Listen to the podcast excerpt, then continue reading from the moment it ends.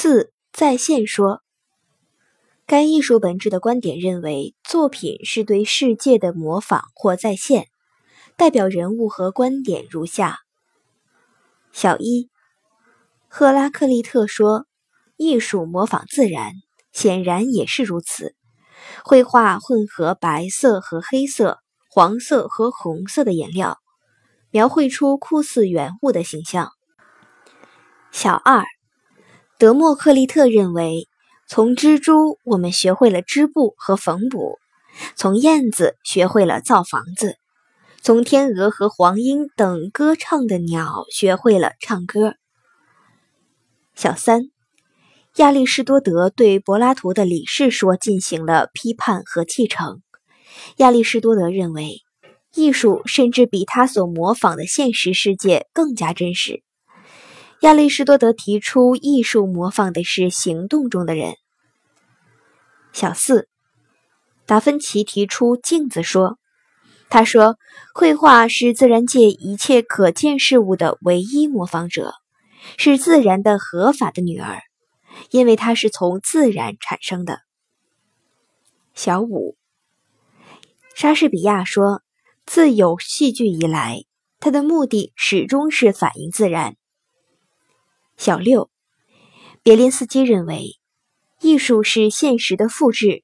然而，艺术的任务不是修改，不是美化生活，而是显示生活实际存在的科学。小七，车尔尼雪夫斯基在《艺术与现实的审美关系》中批评了当时流行的黑格尔派的唯心主义美学，提出了“美是生活”的定义。他还提出，艺术的第一目的是再现现实，再现生活是艺术的一般性格的特点，是它的本质。小八，姚醉是南朝绘画批评家，在《虚画品》中提倡新诗造画。小九，张藻是唐代画家。他主张绘画外师造化，中得心源。小十，金浩是五代后梁画家，在笔法记中主张废物象而取其真。小十一，袁宏道在续竹林集中写道：“故善画者失物不失人，善学者失心不失道，善为师者。”师森罗万象，不失先辈。